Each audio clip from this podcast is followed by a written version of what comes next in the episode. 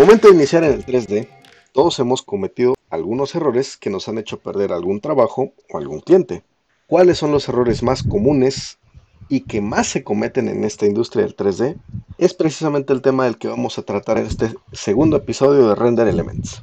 Los saludo desde nuestro estudio de grabación en Tuxtla Gutiérrez y recordamos que todas las participaciones y entrevistas serán vía online, pues las circunstancias actuales no permiten que sean de otra forma. Actualmente que estamos en esta fase 3 de la contingencia sanitaria, les recordamos por favor no salir de casa a menos que sea estrictamente necesario, que tomen las debidas precauciones, cuídense y cuidan a los suyos.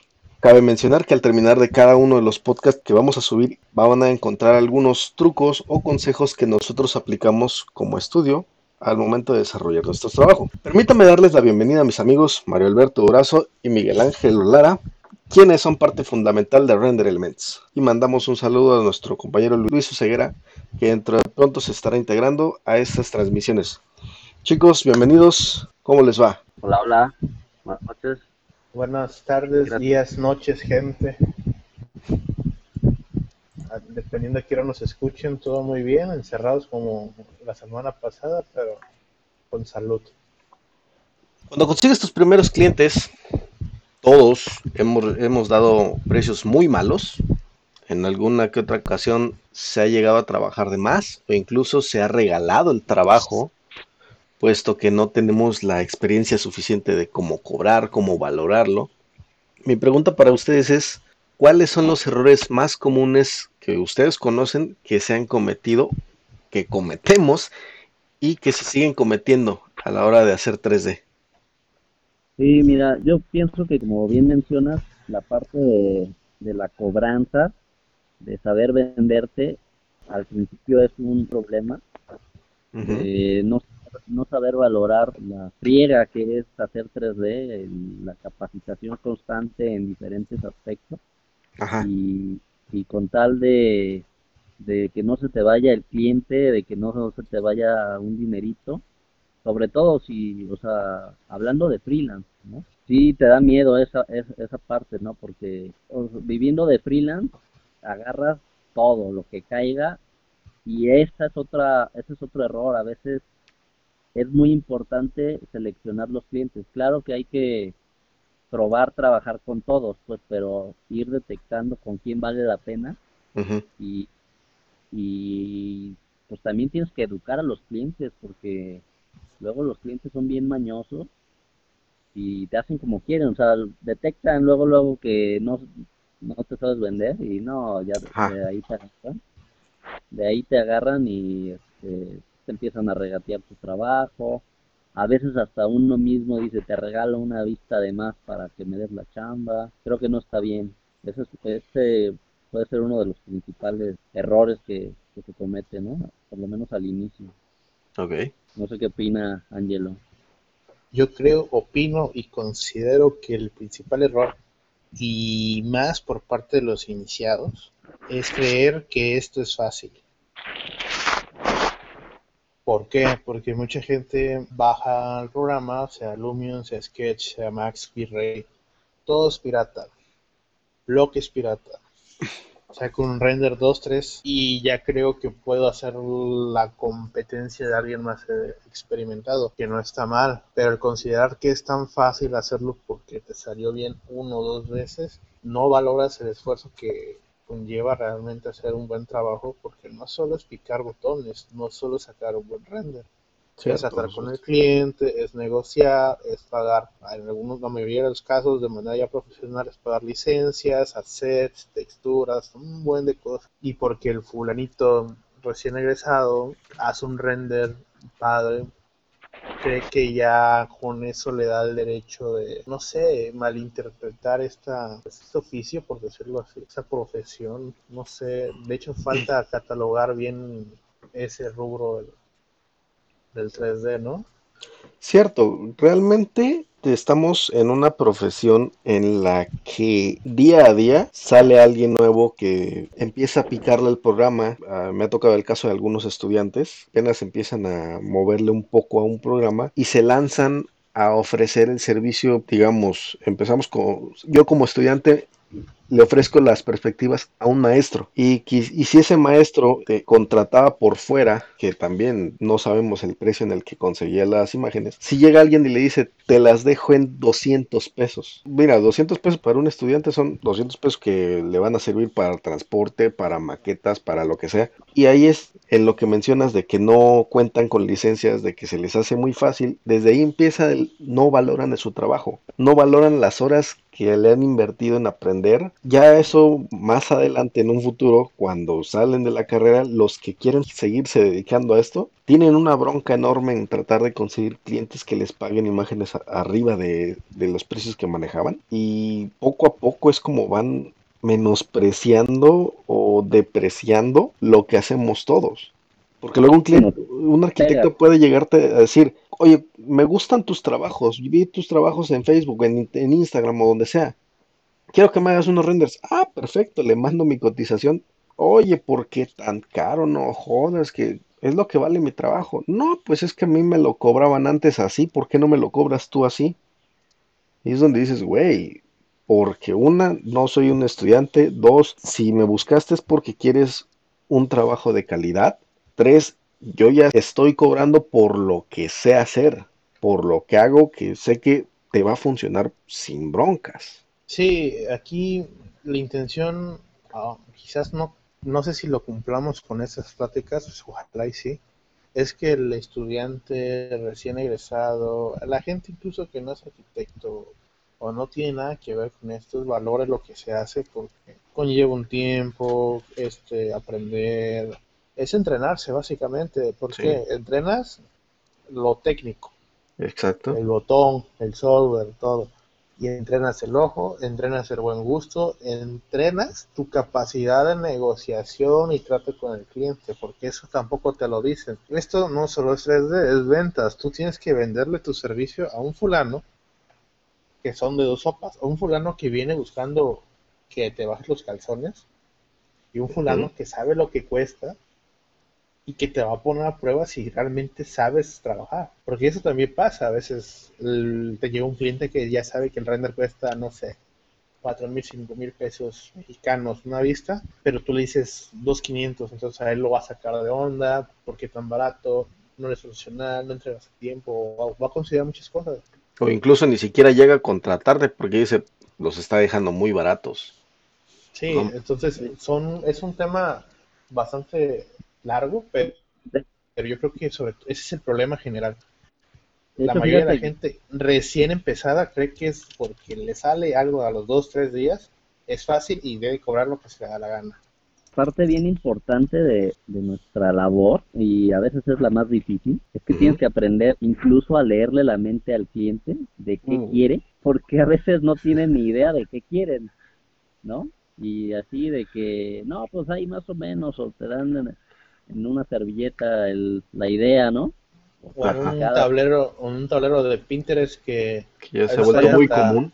La mitad del tablero trae imágenes de Barney y demás, y ay, ese no era, pero y, la verdad es que no cobramos diseño. En muchas ocasiones, perdón que los interrumpa, se le olvida al cliente que cuando nosotros cuando nos contratan es porque vamos a desarrollar un producto final. Algunos suelen decir, "Ah, este, mira, me gustaría que aparte de esto hicieras una prueba con otros materiales. Es más, échale ahí de tu cosecha para ver qué sale. O sea, güey, ¿me estás contratando para hacer renders o me estás contratando para diseñar? O sea, ¿de qué se trata? Y cuando le dices, bueno, por esto te voy a cobrar. No, pero ¿por qué? Si solo es, si solo es echarle un poco de tu cosecha. Es para que practiques. En algún momento me llegó a tocar un cliente que me dijo, es para que desarrolles, que desarrolle colmillo en el interiorismo. O sea, no me jodas, pero lo quiere gratis.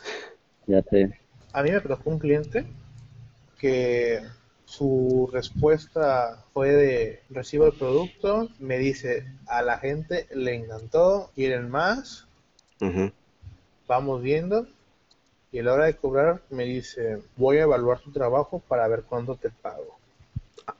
No mames. entonces yo así como que a ver si no te no les gustó que ya me habías ya me habías confirmado que sí, ¿no? Ahora resulta que tienes que evaluar lo que te entregué para ver si me pagas. Yo de, pues mira, este tipo de casos te enseñan, no te voy a negar, te enseñan a la mala, pero enseñan. Y, eso se debe a que él, tiene, él tiene a dos jóvenes, o tenía dos jóvenes este, trabajadores, y según ellos sacaban renders, y está bien, no necesitan hacerlo, digamos, a un nivel súper detallado. Pero como él veía que lo podían hacer, digamos, en cinco minutos, él pensaba que yo lo hacía en cinco minutos y simplemente yo me sabía el botón mágico para hacerlo en cinco minutos. El botón de los renders hiperrealistas. Así es. Nunca lo El que, encontré. tan- el que tanto pide nuestro amigo Iván Guillén.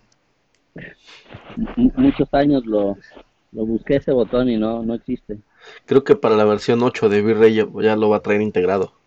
¿Ya lo va a traer? Y fíjate que también la culpa la tiene un poco el software, ¿no? En cierto punto, porque honestamente se han simplificado mucho. Hay información ahora sí a puños. Y la gente pues dice, no, pues vi un curso de YouTube de 10 minutos, ya. No, y también Ars, lo, Ars- Arvish, Angelo, Forever, 1, 2, 3. Ya También- te puedo cobrar 50 pesos por mis renders. también hay ta- también hay escenas completitas este, ambientadas que la bajan y nomás le cambian los muebles y a renderear y listo, ¿no? O sea, a, a veces ni le cambian los muebles. De hecho, y lo peor de todo es que la gente de, oh, por Dios, eres el, el mejor del, El- el mejor del pueblo, vaya. A mí, por ejemplo, me, me llegó a pasar Ajá. en varias ocasiones que me, me llegaban a decir de que, oye, fíjate que traigo un concurso bien interesante, ¿te gustaría entrarle? No, pues sí, sí me interesa. Este, no, pero, pero entrarías como socio, ¿no? O sea, si se Ajá. hace, te va a ir, si se hace, ya la hicimos. El clásico, el, eh, son los clásicos, dame más barato el precio y te va a seguir cayendo chamba.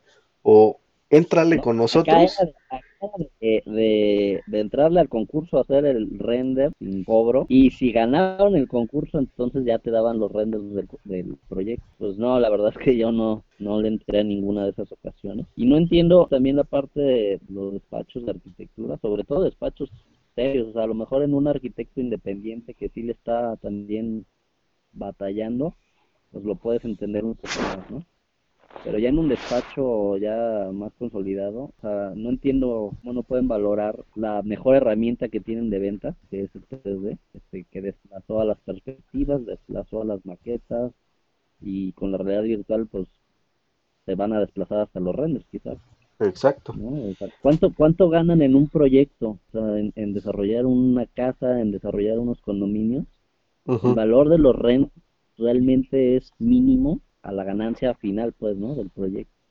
Entonces creo que, también eh, eso debemos de considerar nosotros para cobrar mejor nuestro trabajo.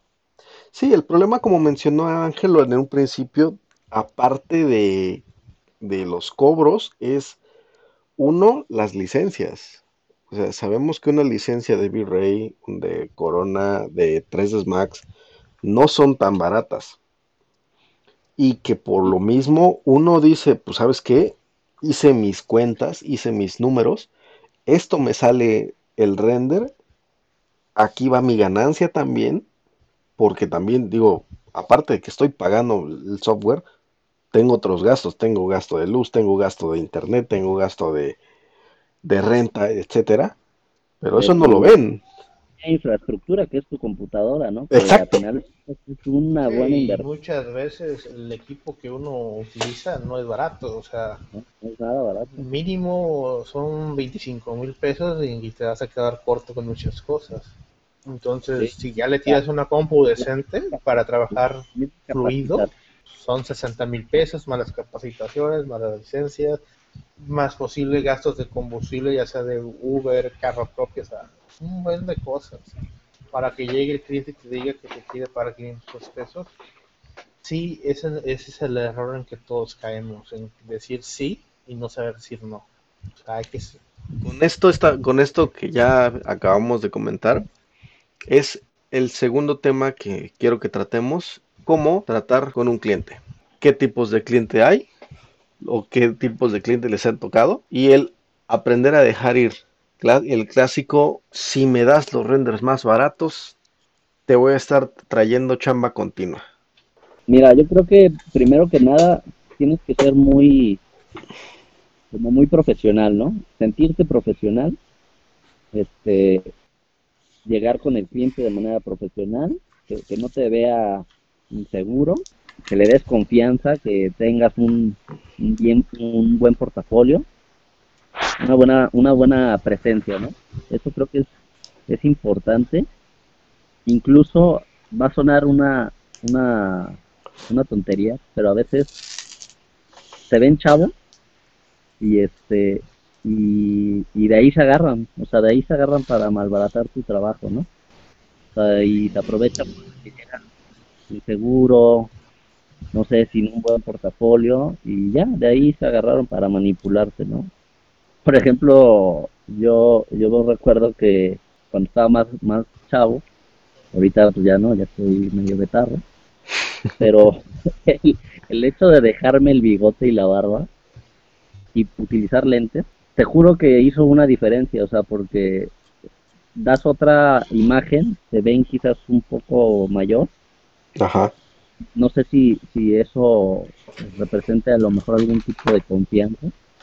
Y otra cosa que es importante es tus referencias, ¿no? Sabes que ya trabajé con, con estos despachos, ya trabajé con estos arquitectos, o sea, siempre, siempre tener un respaldo de, de otros despachos, otros arquitectos, también creo que, te ayuda, ¿no? Es básico llegar seguro, porque si llegas ahí todo tembloroso, con la voz quebrada, no, ya. No es, a lo mejor el cliente no era malo, pero tú le diste las armas para... Para que se aproveche.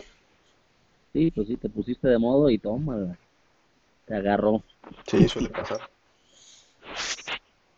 Sí, la gente es un poco pues aprovechada, vaya, a la situación. Digo, no todos, como bien dicen, pero si llegas con una actitud de que no tienes ni la menor idea que estás haciendo ahí, ellos te van a, a, condicionar muchas cosas. Van a decir, ¿sabes qué? Sí, sí quiero el trabajo y te voy a pagar este, lo que me pides. Y tú, ah, muy chido.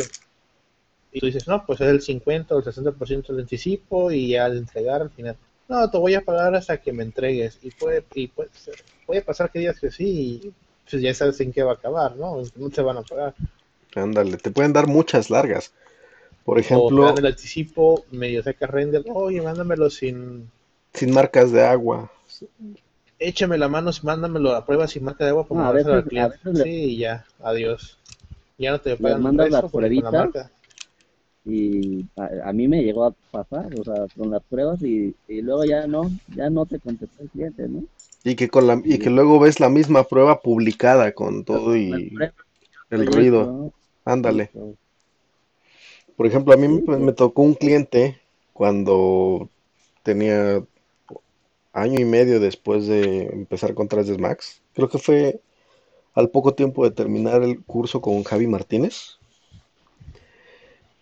me contacta el cliente y me dice, ¿sabes qué? Este, necesitamos una, una imagen de esta parte, o una de acá, otra acá. Órale. Era una residencia muy, eh, no digamos bonita, pero sí estaba decente. Llego a las citas con los, con los arquitectos, revisamos el proyecto y me, me dice, queremos imágenes finales para tal día. Ah, pues, perfecto, va a salir tanto por imagen. Mm, sí, está bien. Me error mío, no cuando me dice, cuando me dijo está bien para el precio que yo le dije, debí haber desconfiado desde ahí. Resulta que me dicen, para tal fecha vamos a mandar las imágenes finales. Llegó la fecha, mandé mis imágenes finales. Y, oye, ¿sabes qué? Vamos a necesitar más imágenes. Ah, perfecto y me pidieron una y otra y otra. Y le digo a la arquitecta, en este caso, dice, le digo, arquitecta va, hasta ahorita lleva una cuenta de tanto. Pero ¿por qué si solo te vamos a pagar una imagen? Es, lo, es el trato que acordamos. Solo, solo te contratamos para una imagen final. Aparte, las revisiones que hemos tenido con el cliente, pues no le gustan. O sea, quiere decir que tu calidad deja mucho que desear. Yo me quedé, güey, mi calidad no tiene nada que ver en esto. Que tú no sepas desarrollar bien un proyecto arquitectónico, esa no es mi pedo. Fue, un, fue una, una bronca que, que hasta el día de hoy sigo siendo el malo de la historia. Las me- terminaron haciendo los renders por otro lado, que por cierto quedaron de la chingada. Pero ahí es donde uno queda como el malo del cuento, porque no este, porque no aprendes a, a diferenciar esos clientes y que, le, que les permites mucho por el mismo desconocimiento, es donde se aprovechan, tú quedas mal y ahora sí que si te los topas en la calle, mejor cámbiate de banqueta. No, pues, también. A mí me tocó uno, uno muy similar de que decía que, que mis renders estaban muy bien, yo chuleaba pues. Y a la hora de la hora, este, ¿sabes qué? El proyecto no se hizo. O sea, te dicen eso, ¿no? El proyecto no se hizo. No pude, no pude cobrar lo de tus renders. Este, no te voy a poder pagar. Una disculpa, pero, o sea, te echan el verbo como de que ellos lo intentaron, fueron buenos. Luego ves los renders en vallas publicitarias y demás, y el proyecto se hizo y ellos cobrando, pues. O sea, Pero mira, Ándale. au- yo, pues que aunque no se haya hecho el proyecto, si te están contratando, o Sí, sea, no, es- te digo, eso te digo- pasó por... No sabía qué decir yo, vaya. Yo no sabía cómo pelear, tenía la vergüenza de pelear. O sea, yo estoy, sin- yo, yo estoy totalmente de acuerdo que si ellos no le pagan y pierden dinero es su bronca. Yo presté un servicio y, y te chingas, por decirlo así, ¿no? O sea, me tienes que pagar porque yo te traigo un servicio en tiempo y forma, de calidad, y, no, y, y es muy independiente de mi servicio con lo que el cliente te diga. Y yo no sabía cómo pelear esa situación. Yo la verdad en ese momento no fueron muchos renders, fueron dos realmente. No fue una pérdida así, digas, uff, monetaria de muy, muy- una cantidad grande, sino fue una, una pérdida de confianza este no poder llevar este no poder llevar este un control de ese tipo de situaciones porque me hizo reflexionar en su momento. Y así quiero trabajar de esto si no puedo cobrar. es parte del, del aprendizaje de, de trabajar de independiente, pero pues depende de uno, de, de mm, saber distinguir qué cliente es bueno y qué cliente no, y de plano, para evitar seguir haciendo billy, este, pues mejor mejor perder a un mal cliente y, y buscar nuevas nuevos horizontes, ¿no? Con nuevos nuevos despachos. Ándale. Mm, sí de hecho creo que eso es la siguiente punto no dejar ir al cliente Sí, el, que te promete eh, chamba el aprende a dejar ir. Y también es el identificar los, los clientes. ¿Cuáles son las señales que podrías decir? Am, aguas. Prefiero no ganarme este trabajo, pero tampoco comprometo a que voy a perder un chingo de horas a lo pendejo y no me las van a pagar. Claro, ese conocimiento de saber distinguir no es solo decir no, sino saber cuando el cliente ya está desviando de la tangente y te va, te va a guiar. O sea, suena medio ñero lo que digo, pero te va a chingar y a veces tú no lo ves venir. Digo, tienes que tener ese, ese colmillo para identificar ese tipo de gente. Digo, suena mal que la gente me escuche y diga, eres bien desconfiado, no seas así, pero Ok, es que la gente esto- lo aplica. Sí, pero esto ya lo dices ahorita que formaste un colmillo de 6, 7 años en el 3D. Pero ¿cómo le haces o cómo le, le dirías tú a alguien que recién va empezando en esto? Aguas con estos clientes, vas a trabajar de más, vas a perder tiempo y dinero. creo que es muy, muy importante que vayas primero como protegido, ¿no? O sea, que, la pelota esté de, tu lado. primero que nada, el, el, anticipo es básico, o sea, porque muchas veces trabajamos de anticipo y este y, y no, pues ya de ahí ya de ahí te te pueden fregar pues totalmente, ¿no? Ya por lo menos con el anticipo te proteges, ¿no? Y pues si tienes desconfianza, pues marcas de agua, de plano sacar pruebas con muy baja resolución para que no las puedan usar, o sea, también uno uno tiene que hacerse de algunas artimañas pues para para, para protección, ¿no? de nuestro trabajo. Creo que eso es también importante. Sí, claro, es que necesitamos buscar nosotros entre nosotros apoyarnos en ese sentido, de darnos ideas, como bien dices, las marcas de agua.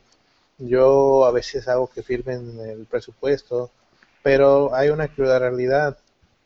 Es difícil llevar de manera formal, este, como freelance, ese tipo de acuerdos y que les puedas, digamos, reclamar, porque al final de cuentas, ok, no me pagaste dos renders, por decirlo de una manera, no creo que un juzgado me ayude en eso.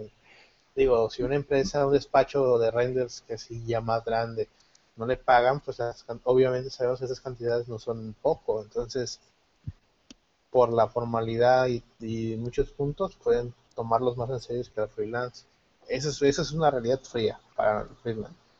Lo que yo le podría decir es, ¿sabes qué? Cuida tu trabajo, este, pone muchas marcas de agua, manda, manda avances por WhatsApp porque la calidad se distorsiona y no les va a funcionar del todo. O utiliza renders de este, menor resolución. También, este, mándalos en documentos. Yo a veces los mandaba en PDFs con el logo de la marca de agua. Y entonces, aunque lo quisieran recortar, pues sí iba a ver, ¿no? O sea, entonces cosillas así funcionan. Una opción que yo una buena opción que he utilizado es el, utilizar un, iPad para, para las revisiones. Ajá. No, no, les mandas el render, vas con tu iPad, aquí está la imagen, revísala, dime los comentarios, lo que sea, pero no les dejas la imagen. Sí, esa sería muy buena. Lamentablemente muchos te salen con que, oye, no sabes qué, mira, eh, voy a tener junta con el cliente en estos días y queremos revisarla. Déjanos las imágenes, ¿no? Pues pues también ahí es de uno, de que no, por si quieres, hacemos una junta con los que la tienen que ver y, la vemos, no te puedo dejar la imagen. También hay que poner condiciones, pues educar al cliente a tus políticas de trabajo.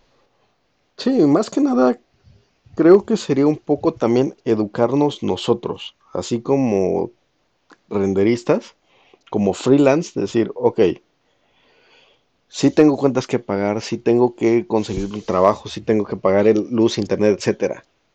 Pero también no voy a estar sacrificando sacrificando las nalgas, perdiéndolas por un a ver si me lo van a pagar. Porque sé, porque pedí referencias de ese cliente y pues me dijeron, ten cuidado. Ahora, hay que aprender a hacer contratos de trabajo aunque al cliente no le guste. Hay que aprender a hacer una muy buena cotización, que sí, que te la van a rebotar, porque no, es que está muy caro, sí, pero también le estás dando validez a tu trabajo. Y poco a poco vas a tener, va a llegar un punto en el que vas a tener un cliente que te dice, ah, está muy bien tu, tu cotización, en tantos días te depositamos el anticipo. Ahora, a lo que quiero llegar, y es una de las, de las cosas que también nos, nos llegan a afectar mucho, es cuando los clientes te dicen, ah, pues sabes qué, ya me hiciste tantas imágenes, quiero que me hagas unas modificaciones, pero sabes qué, te van a salir tanto. Oye, pero ¿por qué me las cobras y ya está hecho? No, pues es que son cambios, te los tengo que cobrar. No, ¿sabes qué? Este, mándame el modelo, ¿no? Mándame lo que hiciste para que aquí en la oficina lo trabajen. ¿Qué es mío y qué no? ¿Qué es lo que sí podemos entregar al 3D qué acuerdos puedo llegar a tener con un cliente y los contratos de trabajo. Pues, es bien pues importante hablarlo desde el principio, ¿no? Esos alcances, este, los entregables, los tienes que hablar desde el principio en tu cotización y dejar bien claro si, si tú este, vas a dar el modelo en algún momento, pues lo tienes que cobrar. O sea, eso se cobra por separado, ¿no? Sí, el modelo se cobra sí o sí. Y los cambios, pues también, o sea, yo sé que sí hay cambios que se incluyen, pero tienes que especificarle y, y, y en el proceso irle diciendo al cliente, te queda tantos cambios. El siguiente cambio es el último, o sea, también tú tienes que irle, irle indicando que ya se le van a acabar y que los que siguen cuestan. Y cada vez que te hagan rendería en alta calidad, también cuesta. Y si te piden un gran formato, pues, cuesta también, o sea, también. todo, todo lleva un precio, o sea. Creo que la gente que comenta eso de que, oye, pásame el modelo y vamos por lo mismo, ¿no? O sea, no valoran lo complicado que puede llegar a ser el 3D. Y a veces el 3D no es tan complicado en sí, sino lo complicado son los clientes, vaya. ¿Cierto? Entonces, este, sí, ya me ha tocado que me digan, oye, este, quedó chido, me mandas el modelo para sacar otro par de vistas y le dices que no y uff, eres la persona más improfesional, así. O incluso llegan a querer demandarte. Pero hay que tener en cuenta que por ese lado sí estamos protegidos porque es su diseño, sí, pero es su archivo, o sea, tú lo generaste la computadora, si te metes al registro, ahí dice cuándo lo creaste, cuándo se modificó, o sea, es un, eh, tú lo maquilaste. Ahí ya viene la propiedad ah. intelectual. Sí, ok, es tu diseño, pero yo realicé el modelo. Así es. Para eso hay contratos de que, oye, ¿sabes qué? Me gustó tu render, te pago y todo, pero no puedes publicarlos. Y ya verás tú si aceptas esa condición en el contrato o no. Digo, ya está de cada quien. Sí, eso, eso también es un, es un tema que luego no, no puedes ni, ni enseñar tus trabajos, ¿no? Por contratos de confidencialidad y así. Este, pero bueno, pues si tú decides aceptarlo, pues está bien, ¿no? Mira, la cuestión de los contratos siempre va a ser muy necesario porque si en algún momento digamos, vale madres el trabajo, o sea, es que no te voy a pagar, ok, este, no me pagues, nos vendamos la madre si quieres y ahí nos vemos después en el infierno, pero tú tienes un papel, tienes capturas, tienes correos que demuestran que hubo un acuerdo y que ellos te deben, ¿por qué lo digo? Me ha tocado gente que dice que ha intentado dejarme quedar mal por no entregarles unas imágenes. Y yo tengo toda la información, tengo toda la planería, el modelo, renders y correos que avalan que yo lo trabajé y ellos no me quisieron pagar. Entonces, al final de cuentas, a veces el arquitecto diseñador cae en la ardilla, porque eso es. Y te digo porque me pasó en mi Facebook, este, puse un cambio de portada de Facebook hace un buen y me comentó, a ver cuándo entregas mis renders, no, pues a ver cuándo me pagas, güey, o sea, no Entonces, el tipo se quiso poner al tú por tú así, no eres bien impresionado, no me entregas, pero, oye, tú no me has pagado, y le pongo capturas de sus mensajes y borro comentario, digo, son momentos que las agarra a esos cabrones y se quieren ir a la yugular tuya, pero, digo, es importante que tengas un respaldo de información de todo lo que se habla y diga y y escriba sobre el tema. O sea, ten, guárdalo, guárdalo. O sea, WhatsApp no los borres, correos no los borres. O sea, no sabes en qué momento te puedes limpiar las manos. Digo, quizás no de manera legal, porque no creo que llegue a un, punto de demanda, porque la neta, si no quieren pagarte un render, creo que no van a querer pagar un abogado. Pero al menos ante los demás profesionistas, demás arquitectos y diseñadores, te van a querer quemar. Así son. Están ardillas lo digo porque a mí me pasó. Y, lo, y, actualmente esa empresa la tienen conocida porque no le pagan a sus empleados, quiere dar pizzas frías, a, ese punto. Pues, no, pude, pude evitarme ese, ese veneno, ¿no? De parte de ellos por los correos, fotos y todo lo que tenían información. ese es el consejo más grande que yo les doy a la gente que van empezando y que le echen ganas, que valoren lo que hacen y que no se les suban los humos porque pierden el piso muchos. Si quieres el máster, danos un, masterclass y te pago 500 pesos porque y en esos 500 pesos quiero que me enseñes todo y en esos dos días lo único que voy a decir es que eres el mejor del mundo, no le hagas caso a los demás. Se encasillan, pues. La verdad es que hay dos, dos trabajos son los que realizamos. Uno, hacer render y dos, cobrar. O sea, creo que la mitad del tiempo se nos va en cobrar, ¿no?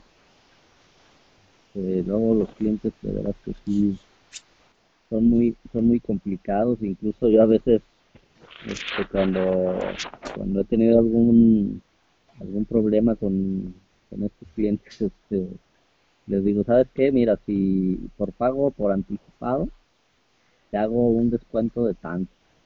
Y así me evito la parte de la cobranza. también hay que, lo mismo que decía hace rato, ¿no? Hay que buscar maneras de tener el balón de nuestro lado.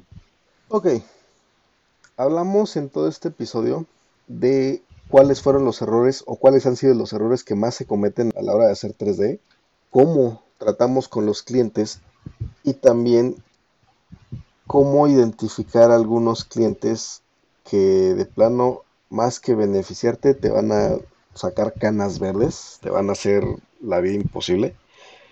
Que también tenemos que aprender a decir que no en algunos casos. También vimos lo que es los entregables, qué, qué es mío y qué no, los acuerdos que se pueden llegar con los clientes y por último los contratos de trabajo, que aunque es muy difícil que aquí en México un, un despacho o un arquitecto te acepte un contrato, lo recomendable es siempre tratar de, meterlo de por medio. Ahora, para cerrar, últimas opiniones, consejos de ustedes que le darían a, quienes van empezando y a quienes quizás ya llevan algún rato en esto del 3D. Bueno, pues primero que nada, ser lo más profesionales que puedan, irse capacitando, seguir capacitándose para para mejorar, mejorar tu calidad y también para poder ofrecer un mejor precio, ¿no? Este, sean muy, muy atentos de las señales que dan los clientes, de cuáles son buenos clientes, cuáles no. Creo que también es importante eh, que busquen bien un nicho. Un nicho puede ser un despacho, o sea, buscar despachos grandes, a lo mejor tienes un solo, atiendes a un solo despacho grande y, y, ahí te queda, o a lo mejor prefieres trabajar para varios arquitectos independientes, también, también puede ser buen negocio. O incluso puedes trabajar en otras cosas que no sean arquitectura, muebles, cocinas, hay, hay otros ramos, ¿no? también te puedes diversificar, ¿no? Ándale. Eh, y creo que una, una, parte importante es el, el servicio que, le das a tus clientes, la, la atención, porque al final de cuentas, independientemente del, de tu precio, incluso hasta a veces de tu calidad, este, si tú das una buena atención, el cliente seguramente te va a seguir buscando.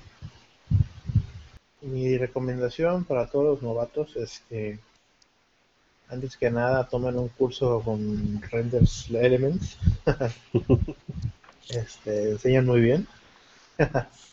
y que tengan documentado todo lo que están haciendo con sus clientes. Correos, WhatsApp, cartitas a mano, señales de humo, todo sirve a la hora de defender. Que es el, nadie, no defender, nadie cobrar, pues. Toda la información que puedas tener a la mano sobre ese tema es lo mejor que puedes tener. Un contrato, si se puede, mucho mejor. Pero si guarden la información, no sean descorteses, aunque eh, les colmen la paciencia, demuestren que ustedes son más profesionales que ellos, para que no se manchen ustedes en ese lodo que ellos provocan y puedan afectar a un futuro cliente. Sí, que luego puede traer represalias.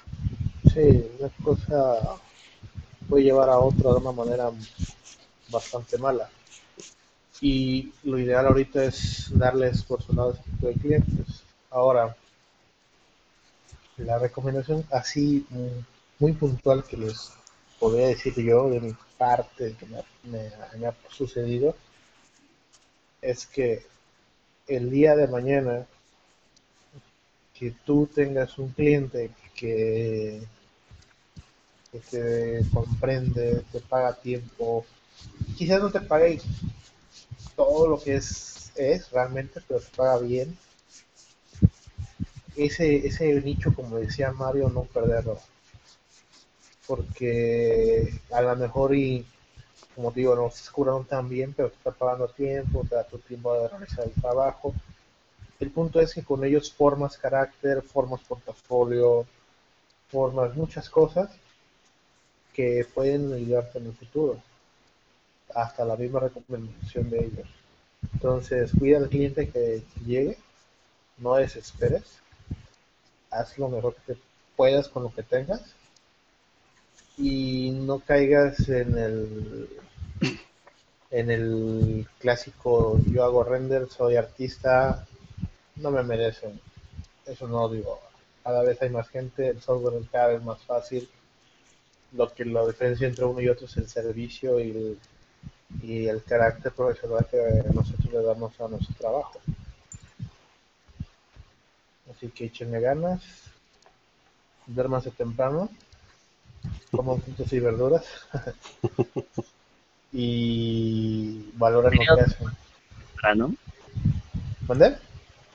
Ah, ¿Les está diciendo a los que hacen renders que se duerman temprano?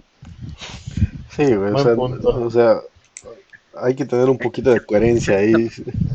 Bueno, ahí ya la caí. Ups. No, pero sí es importante que es, fíjate que sí es importante eso, ¿eh? que sepan administrar este, tiempos. Administrar tiempos, exacto, porque la verdad no te vas a quedar todo el día en la computadora. Que a veces sí lo vas a hacer, digo, pero tienes que valorar con quién sí, con quién no. O sea, necesitas dormir, necesitas comer a tus horas para que ese trabajo no salga más caro a futuro, ¿verdad? Digo, tú te chingas y terminas en el, hospital porque Dios sabe qué cosa, entonces no, ¿verdad? Valoren lo que hacen. Ese tema lo vamos a tratar en el siguiente episodio. Vamos a, vamos a empezar a ver qué somos. Artistas CG, renderistas, etcétera. Dibujantes o, o qué. Y también vamos a tratar de hablar sobre los tiempos. Sobre cómo cómo vivir del 3D y tener una vida independiente y alejada de la computadora. Sí, es un tema complicado. Cualquiera de nosotros tres ya pasamos de que, pues spoiler, los tres ya la regamos en dedicarle mucho tiempo al trabajo. Sí. Eso es algo que... Yo la sigo regando en eso. es algo complicado de llevar, no te lo voy a negar. Pero sí, mira, yo considero que ese espacio de, de plática no solo es decir cosas al aire, sino realmente yo espero que la gente que lo escuche considere lo que decimos, este, nos tome, tome consideración nuestros tips, consejos, para que no, no sufran lo que nosotros sufrimos, porque la neta, como freelance, el que no te paguen es no pagar luz, no comer, no es, es muchas cosas y más y depende también de ti. Entonces, como te digo, es un tema bastante delicado, hay que bajarse los pantalones y hacer las cosas como un profesional que intentamos o somos, porque digo intentamos porque a veces vas empezando y intentas hacerlo más profesional, pero tratan de, de conseguir eso y yo creo que para la comida no les va a faltar, clientes no les van a faltar si no son, no son desordenados. Y no me va a dejar mentir Mario, es cuando encuentres un cliente o incluso como nosotros colaboradores que tienen la responsabilidad de tomar el proyecto o ayudar a trabajar, no los dejen, porque de ahí nunca sabes qué pueda salir. A mí, como anécdota para el que esté escuchando esto, Mario en algún momento me, me me contactó, me no sé si con la idea de que a lo mejor solo es un trabajo o dos y yo creo que ya no va a querer o algo así pensó, pero pues aquí seguimos, ¿no? Ya, yo tengo un buen rato ahí aguantándolo. Sí, ya. ya pues págame. Ah. La verdad es que le- hemos trabajado muy a gusto juntos, nos hemos acoplado muy bien y como dices, pues identificando a los clientes que valen la pena, este, no falta el trabajo y ahí, ahí, ahí sale para, para vivir, ¿no? Y, y para seguir haciendo 3D, que también no es nada barato, ¿no? Y se necesita una, una buena inversión. Sí, Y ojalá, ojalá las personas que nos escuchan eh, dejen también comentarios, sugerencias para nuevos temas, sus opiniones. sí, sean buenas o malas, la verdad, la idea es que esto venga de los dos lados. No, no, som- no queremos ser que todo sea bonito y jijiji, jajaja, like, like, me gusta lo que dice, no, o sea, los comentarios malos, entre comillas, son buenos para nosotros, para mejorarlo.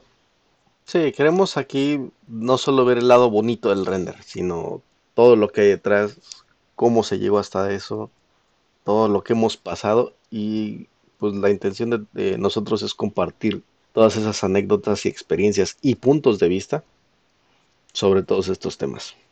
Pues bueno, muchas gracias por habernos sintonizado. Ángelo, Mario, muchísimas gracias.